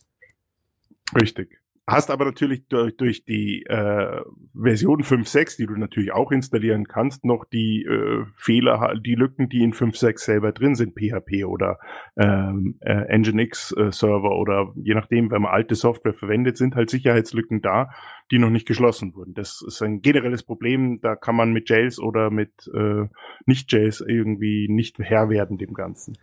Hm, bezüglich äh, Firewalls nochmal, Mu muss ich unbedingt, unbedingt ein dediziertes extra Device aufbauen oder tut's auch der Heimrouter an der Stelle? Nein, das muss ich definitiv sagen. Es tut mir leid. Also ähm, wer wer in den letzten 360, 365 Tagen mal ein bisschen so die Nachrichten in der IT-Branche verfolgt hat, Ich glaube, der wird mir zustimmen, wenn er sah, wenn er auch dann voller Inbrunst sagt Nein, denn ähm, die Hersteller, und da muss ich wirklich alle Hersteller ins, äh, ins Gericht äh, in, oder in, in, in, muss ich wirklich bei allen Herstellern, die einen Vorwurf machen. Sei es die Hersteller der Provider selber, O2, Telekom, äh, wer auch immer. Und auch Hersteller wie AVM. Es tut mir leid, die Fritzbox ist nicht so mein Liebling. Ähm, in den letzten Jahren sind einfach Sicherheitslücken oder äh, Sachen aufgekommen, dass Fremde Zugriff bekommen haben auf Router sei es der Hersteller oder sei es der Internet Service Provider, der Daten eben äh, drauflegt, ablegen kann oder äh, bestimmte Sachen nicht, Lücken nicht geschlossen hat und hier eben ein offenes System bei uns im Netzwerk hat, was sogar noch an einer sehr kritischen Stelle hängt, nämlich an dem Zugang von unserem Netz ins Internet. Und ähm, da muss ich sagen, bin ich mittlerweile der Meinung, es ist sinnvoller, vor diesen Router noch einen eigenen Firewall-Device zu hängen, also einen Rechner mit zwei Netzwerkkarten, der mit einer Karte, mit einem Kabel in meinem LAN hängt oder in, im LAN hängt und mit dem anderen Kabel dann an den Router angeschlossen ist und dann ist nichts mehr dahinter.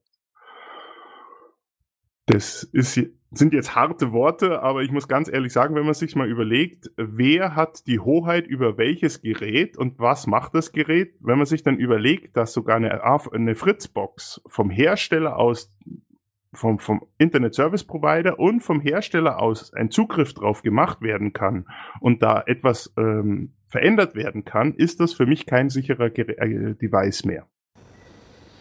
Hm, äh, du hast gesagt, äh, man sollte sich dann ein Gerät dahinter hängen mit zwei Netzwerkkarten. Muss es äh, unbedingt, ich sag mal jetzt so eine schwere große Kiste sein oder würde es auch irgendein Embedded Device tun? Nehmen wir mal eine Raspberry Pi 3 zum Beispiel. Ähm, also es muss ein Gerät sein mit äh, mindestens zwei Netzwerkkarten. Ähm, mittlerweile, ich weiß nicht, wen, wen der Zuhörer, die bekannt, äh, vertraut sind, von Alex gibt es zum Beispiel sehr schöne kleine Embedded Boards mit zwei, drei Netzwerkkarten, die mit einer Zwei-Core ähm, CPU arbeiten zwischen zwei und vier Gigabyte Arbeitsspeicher haben. Das muss man mal sagen, ein Embedded Device mit vier Gigabyte Arbeitsspeicher und dann auch wieder über zum Beispiel eine SD-Karte oder sogar eine M-SATA-Device ähm, betreib, äh, betrieben. Ähm, da kann man schon ein ordentliches Gerät zimmern und das ist in der Preisklasse untere unteres, äh, sagen wir mal so, um die 200 Euro kriegt man so ein Gerät. Und das sollte mir die, die Sicherheit meiner eigenen Daten dann schon wert sein. Also ich habe die Preise gerade jetzt in den letzten Wochen gesehen. Da kriegt man für 200 Euro ein ordentliches Gerät, das man mit Linux oder mit BSD ähm, bestücken kann und da seine eigene Firewall aufzimmern kann und da hat man noch Ressourcen ohne Ende auf der Maschine. Ich denke, äh, wer da vielleicht auch ein bisschen tiefer einsteigen will, der sollte sich mal eine unserer letzten Sendungen anhören. Da hattest du ja relativ ausführlich mit Leszek auch über das Thema Firewall gesprochen. Also, Richtig. Da ist wirklich, muss man sagen, das sollten mir die Daten wert sein. Ähm, weil äh, dann hat man einen Device. Jetzt würden natürlich Leute kommen, ja, aber ähm, da tue ich ja ein System drauf. Ich weiß ja nicht, wer das hergestellt hat oder äh, wie das äh, läuft. Ich weiß zumindestens, dass kein anderer außer mir oder mir vertraute Personen, die eben damit beauftragt werden, der Kollege eben, das kann man auch in kleineren Firmen ohne Probleme einsetzen, ähm, die haben Zugriff und ich kann die Zugriffe auf das System wirklich zu 100% nachverfolgen. Und das ist für mich wichtiger, als zu sagen, nee, ich brauche, äh, mir ist das nicht wichtig, die, die Sicherheit der Fritzbox reicht mir vollkommen aus. Das darf man heutzutage nicht mehr sagen. Und auch hier kommt es natürlich auch wieder so ein bisschen auf den Anwendungsfall an. Also gerade jetzt, äh, wenn du in einem Unternehmen bist, dann bist du eigentlich gezwungen, eine dedizierte Hardware zu nehmen, weil klar, du brauchst unter Umständen hier für deine äh, externen oder für deine Mitarbeiter, die außerhalb arbeiten, brauchst du VPN-Zugänge, das heißt, du musst Zertifikate erzeugen äh, und Co. Und das kannst ja. du mit einer Fritzbox geht das, glaube ich, nicht. Also das wäre mir jetzt neu, dass es das geht. Mir nicht bekannt. Ich glaube zwar, dass da eine Möglichkeit besteht, aber ähm, wir reden jetzt hier, wenn wir ehrlich sind, von einem professionellen Bereich. Und ähm, es kann ja auch sein, dass man in der Arbeit ähm, zwei äh, Internetanschlüsse hat, die man ähm, bedienen möchte. Dienste über die eine Leitung rausschicken, VPN-Dienste über die eine Leitung, der Web- und E-Mail über die andere Leitung. Was ist mit Ausfallsicherheit? High Availability? Äh, Kenne ich nicht mit Fritzbox, dass sowas funktioniert. Ähm, da, aber dafür gibt's eben andere Lösungen, die man in, in guten, günstigen Bereich aufbauen kann. Man muss nicht Embedded Devices nehmen. Embedded Devices haben den sehr großen Vorteil, dass sie im Lastbetrieb, wohlgemerkt Lastbetrieb, um die 10 Watt verbrauchen. Und das ist natürlich dann schon mal ein schlagendes Argument, wenn man sagt, man möchte ein bisschen an Energiesparen denken. Ähm, also 10 Watt im Lastbetrieb sind gigantisch. Also da, für, da braucht man nicht drüber reden. Das kann man wirklich, da kann man schon solche Embedded Devices auch für bestimmte Aufgaben in Firmen locker mal in Betracht ziehen. Wie gesagt, wer das Ganze mal ein bisschen ausführlich haben will, der äh, hört sich einfach einmal unsere äh, Sendung dazu an. Die verlinken wir dann auch entsprechend in den Show Notes. Mhm, so, genau. Kommen wir wieder so ein bisschen äh, zu unserem Thema NAS zurück. Was hättest du noch, was dir so einfällt, wo du sagst, darauf sollte man als Anwender noch achten? Also wie gesagt, ähm, wir haben schon bei der Hardware gesagt, ähm, lieber hier auf bei Festplatte und beim Arbeitsspeicher auf Server-Hardware schauen, also ECC-Speicher und äh, NAS-Platten, die laufen äh, was die Leistung des, der, des Mainboard der CPU angeht, das hängt davon ab, was man machen, machen möchte. Also da kann man auch schon äh, in die Jahre gekommene Hardware gerne verwenden. Dadurch re reduziert sich natürlich auch die Kosten für das Ganze. Und ähm, wie gesagt, wenn man äh, anderen Leuten auch noch die Systeme zur Verfügung stellen sollte, ähm, macht es Sinn, eine Distribution zu nehmen, die eine grafische Oberfläche hat, weil man hier natürlich wesentlich schneller zum Ziel kommt, als wenn man alles über den über die Shell eben konfiguriert. Das ist so meine meine größten Punkte, die ich gerne jemand äh, den äh, ne, äh, fleißigen Hörern und den Leuten, die mit vielleicht jetzt gerade auch Projekte an, an äh, am Laufen haben, wo sie sowas überlegen, mitgeben möchte. Da gibt es ganz ganz tolle ähm, Geräte auf dem Markt, die wunderbar funktionieren auch als kleine Geräte. Ähm, aber darauf sollte man auf alle Fälle schauen. Vielleicht sogar, ich denke, bei Open, bei äh, Open Media Vault ist es genauso. Gibt es eine wunderbare Community, die wahrscheinlich sehr viele äh, Informationen auch zur Verfügung stellt, sich die ruhig einmal, einmal durchlesen und vielleicht zwei, drei Tage damit sich beschäftigen, hier ähm, sich auseinanderzusetzen mit dem, lieber da ein bisschen mehr Zeit hinein investieren, um dann hinten raus, wenn das Projekt äh, produktiv geht, das System, ähm, dann da eben vielleicht sogar sich Arbeit oder lästige Sachen zu ersparen, einfach weil man diese Punkte noch mit abgehakt hat auf seiner Liste. Mm, bevor wir jetzt zum Ende kommen, äh, würde ich vielleicht noch ein Thema gern einstreuen und zwar Verschlüsselung das handhabt ja jeder so ein bisschen anders. Also ich kenne das zum Beispiel, äh, während zum Beispiel jetzt äh, Open Media Vault äh, Vollverschlüsselung nutzt für die Volumes, ist es zum Beispiel bei einem Hersteller so, dass du dort deine Volumes gar nicht voll verschlüsseln kannst, sondern tatsächlich nur einzelne Shared Folders. Das äh, mhm. mag jetzt äh, nicht so dramatisch klingen, weil man sagt, ja, pff, äh, passt euch, dann brauche ich nur einen bestimmten Datensatz verschlüsseln. Das ist allerdings mit, mhm. mit einem gewissen Nachteil garniert, weil nämlich bei diesem Hersteller ist es so, diese Shared Folders können nicht entschlüsselt werden, wenn du eine NFS-Freigabe machen willst. Also und ja, das sehe ich schon so ein bisschen als K.O.-Kriterium. Wie, wie handhabt das FreeNAS zum Beispiel? Hast du da Volume-Verschlüsselung? Was wird da eingesetzt? Ähm, dort werden, also es ist ja so, du hast das Pool, das ist der Zusammenschluss der Platten und auf dem Pool werden die Datasets eingerichtet. Das sind diese, in Anführungszeichen, Partitionen. Und ähm, hier ist es so, dass diese Partitionen, man kann jeder Partition einzeln sagen, die soll verschlüsselt sein. Und dann ist es wurscht, ob man die dann äh, über Samba freigibt oder über NFS. Es ist dann wirklich auch unten am Filesystem die Encryption da. Ähm, auch eine Kompression ist möglich am Filesystem. Äh, und das ist dann egal, was für ein Freigabedienst drüber läuft, ähm, weil der bedient sich ja dann auch nur über das System an den Files unten.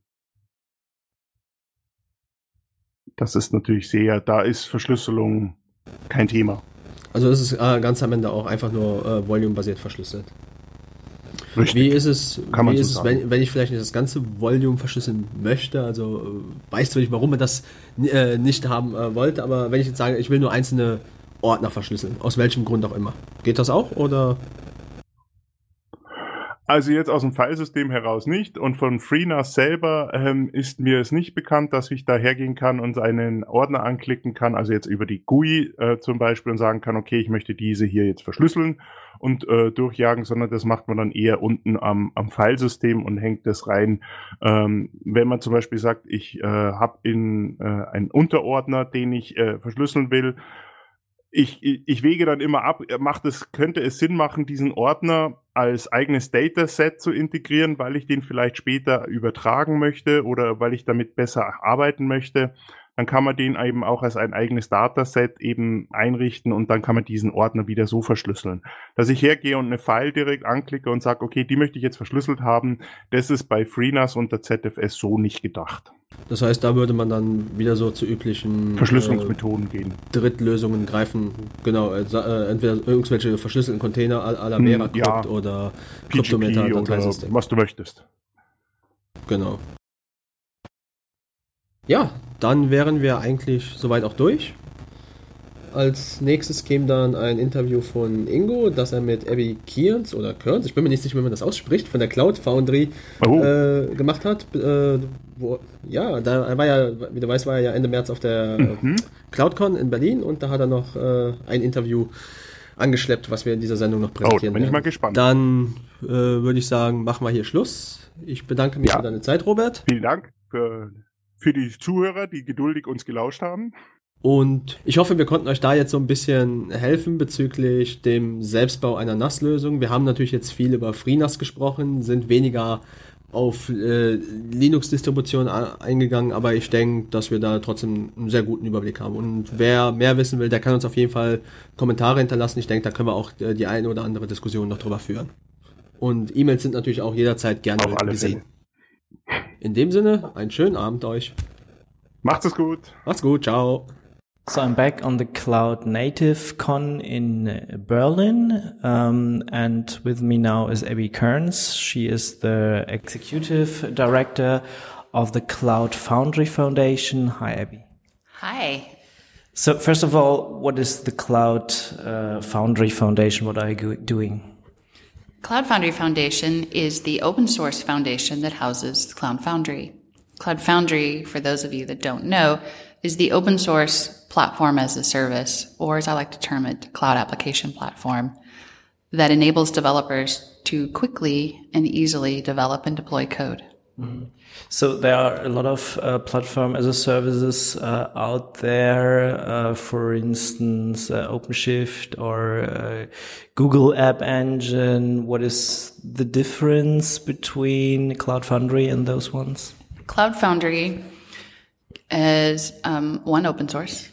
Two, it can run on any platform. So we, we, we take very much a multi-cloud stance. It gives developers a consistent experience, it, whether you're running on GCP, on AWS, on Azure, OpenStack, uh, SoftLayer, vSphere, Unikernel, uh, bare metal, or a variety of other um, on-prem or cloud infrastructures. And our goal is to really abstract away the infrastructure and allow developers to focus on developing and creating code. So I I need uh, uh, infrastructure as a service or any infrastructure. Um, Some, yeah, some infrastructure, any, yeah. something that allows it to sit on top of it. Ideally a hypervisor, but it also has been proven to work on bare metal. So Okay. So can use virtual machines or, as you said, uh, VMware or something like that, but but also bare metal. Yes, absolutely. Um, I would say initially when Cloud Foundry first started, so Cloud Foundry was um, initially incubated back in 2010 and has evolved and passed from VMware to the pivotal creation in 2013 and then became an actual open source foundation in 2015. So it's evolved quite a bit in the, you know, seven years it's been around.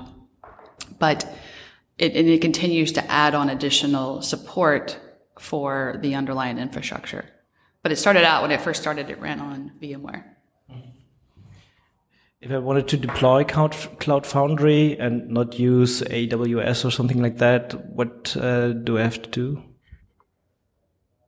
Um, well, let's start with do you have an infrastructure? and assuming you do, um, Cloud Foundry, depending on the infrastructure, is pretty easy to deploy and, and get up and running. Um, it is pretty large, which is why we traditionally talk about the enterprise use case around Cloud Foundry, because the expectation is that you're running large applica- you're running applications at scale for large environments. Um, but depending on the cloud provider, there's different ways to quickly get it set up and spun up and um, get get moving. But if you uh, would prefer not to have to build it out yourself, there are many distributions of Cloud Foundry that offer fully managed and hosted solutions, mm-hmm. like IBM's Bluemix. Pivotal has uh, Pivotal Web Services. Um, Swisscom. Swisscom. Atos has um, a version. GE's Predix, if you're looking for something focusing on the industrialized IoT space. Um, SAP's cloud platform. Um, Fujitsu's K5. Um, I'm going through the list. I'm going through the mental list, and I always forget one or two as I go down the mental list.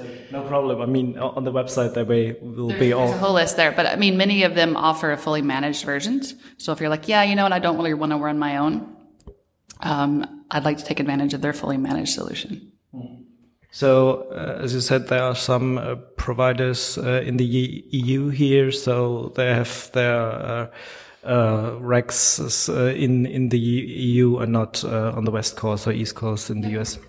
So yes, like you know, providers like Swisscom or SAP, um, but I, I, mentioned Atos um, and and um, many more that are coming that are, are are really centered on providing quality of service globally, but they're obviously focused in in Europe first.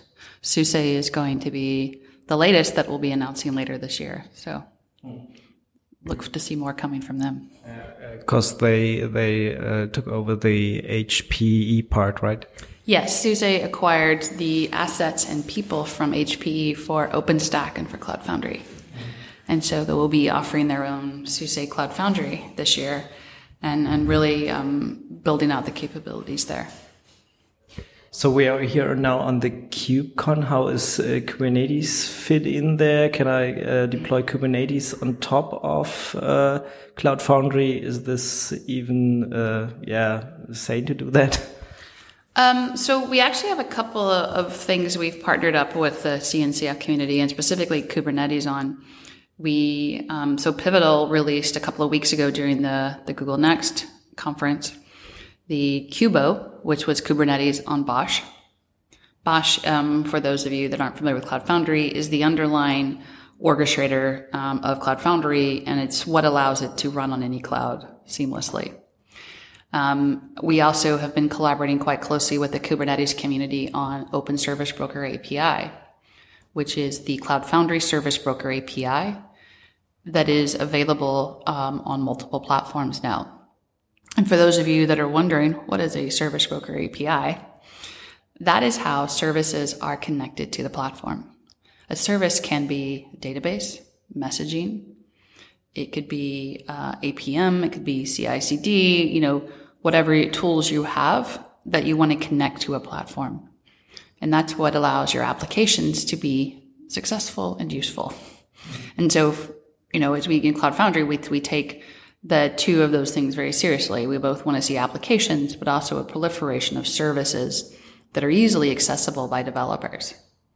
And um, we're working, we are working towards building out a broader ecosystem of those services and capabilities that are plat- that, you know that are accessible on any platform. Okay, if I want to build an app which is running on Cloud Foundry, which uh, which uh, runtime or programming language I, I, could I use? You can use whatever programming language you would like. Um, typically, we see a lot of Java, um, Java and Go, but we also see PHP and Python and Ruby and .NET. Um, I've even seen some Erlang and some C. I think it's just a matter of your choice. So Cloud Foundry offers build packs, which um, allow you to easily push your application. It auto detects the language and wraps it in the drivers and then actually deploys it to um, the containers within Cloud Foundry, and it manages the life cycle of that application once it's inside. So is this container like a Docker container, or um, do I have to, as as a developer, do I have to recognize these containers, or it's just no, I deploy and uh, it's working like it should be? We don't believe developers should care. Uh, so it is not a Docker container. It is um, so Cloud Foundry, um, you know, started 2010 and built its own container container technology. So, but it does support Docker images. But as a developer, we think you should really be able to focus on pushing your app. So you can just simply type in the CLI CF push your app, and you're done. And and that's really how simple we want to make it for developers. So yeah, like using um, uh, Heroku or something like that. Yeah, I mean, there's a lot of similarities to um, Heroku in terms of the build packs and the you know the the CLI frame, and that Cloud Foundry is really built on that and, and built out additional capabilities, you know, security, compliance, enterprise grade features, resiliency, log aggregation, all of the attributes that you care about as an enterprise when you're running applications at scale. So you are a foundation, and there is uh, now the Linux Foundation or uh, foundations for uh, other cloud pr projects like OpenStack. Is there any interaction between all of them? Absolutely. So we are actually a collaborative project underneath the Linux Foundation. So Cloud Native Computing Foundation, at whose event we are at, is our sister organization underneath the Linux Foundation. Um, but we also have a great relationship with the OpenStack Foundation, the Eclipse Foundation, and others that we continue to collaborate with in this amazing open source community. What are the next goals for uh, the Cloud Foundry Foundation? Uh, what is the roadmap for um, this year or next year, maybe? Um, the roadmap is to continue. You know, we've spent last the last year really strengthening and hardening the platform and, and building that technology. And I think the roadmap where we're going will do continue to add on to security features, you know, cred management, um, really continuing to build out networking capabilities and, and strengthening uh, those capabilities that we've added on over the last year. And I think we'll see a, a lot more of, of really solidifying the technology that's there while also continuing to innovate. And will there be uh, extra conferences about Cloud Foundry this year, next year, something like that? All the years. yes. Um, our next Cloud Foundry has two two conferences a year, which we call summits. The next summit will be in June 13th through 15th in sunny Santa Clara, California. If you'd like to come down, check us out. It's going to be an amazing conference that talks a lot about users and what they're doing and how they're working but also developers and um, really focusing on the developer language tracks like Java and Node and, and SAP's got a track on, on business intelligence. So really bringing the developer community closer to the technology of Cloud Foundry. Then there will be another event. Maybe your listeners like to stay in Europe in Basel, Switzerland in October 11th through 12th. If they'd like to come and learn more about Cloud Foundry, the community, or how to participate in our open source project. Okay, cool. And uh, now, some days ago, you launched uh, a new uh, program called Cloud Foundry Certified Developer. What is this? We have developed a Cloud Foundry developer training and certification program with the intention of enabling developers that are using Cloud Foundry today or are interested in learning more about how to use it to build out those skills and those capabilities on how to use Cloud Foundry, understand it more deeply, be able to troubleshoot it, understand security attributes, but then also understand the basic cloud native practices to make developing code on Cloud Foundry successful. So there is a training course I can take and and then get certified. Yeah, absolutely. So there is, if you just want to get a little taste, there is a massive open online course that's available for free. That was you, not me. uh, there's a so you can take it for free. There's a four day training course that will be available, web based training, so you can take at your leisure at home and pay a small fee. But we'll also be licensing that content to providers that may want to offer it in a classroom, um, instructor led classrooms. And then at the end of that, there is a web based, performance based certification that you can take and um, for a small fee become certified on Cloud Foundry. Uh, how much is it? It's $500 for the web based training and $300 for the certification. Um, but we are offering the purchase of both with a discount um, if you wanted to buy both and really become trained and certified on Cloud Foundry. But you haven't had partners yet, so it's not uh, available now. Um, or when will it be available? Are there any details you can share? Yeah, absolutely. A great question. It's in beta right now. Um, we're working with members in our community to to really solidify it and make sure that it's up to the quality we'd like to see. And then we will, at our event in June, be announcing general availability of that. And an exciting option we're going to be adding to our summit is will you also be able to get certified on site? And this will be less expensive than maybe? Absolutely. So we'll be offering it a significant discount and included with your registration for those that are coming to summit. So you can actually get it done pretty, pretty cheaply and spend time with our amazing community. Okay. How, how big is these uh, summit events? Uh, how many people will come there? We're planning for about 3,000 in the, uh, in the one in Santa Clara. And in the Europe one? We are estimated around 14, 1500 for the, the Europe one. Okay, so those are mostly developers then, or um, all all people? All people, all people are welcome. Um, they, I'd say about half will be developers. Um, like I said, we'll be offering developer language tracks and certification, but we also see a tremendous amount of product owners and line of business owners uh, and operators. So it's an opportunity for them all come together to learn more about Cloud Foundry, as well as work with and collaborate with other um, users in other industries that are, are also working with Cloud Foundry. Okay, thanks then, Abby Kearns, uh, for having, us. Uh, and uh, yeah, have a nice uh, year, nice, uh, nice summits, and uh, hope to see that Cloud Foundry is kicking off the next years. Yeah, thank you for having me. It was just super exciting to hang out with you this afternoon in somewhat gloomy Berlin.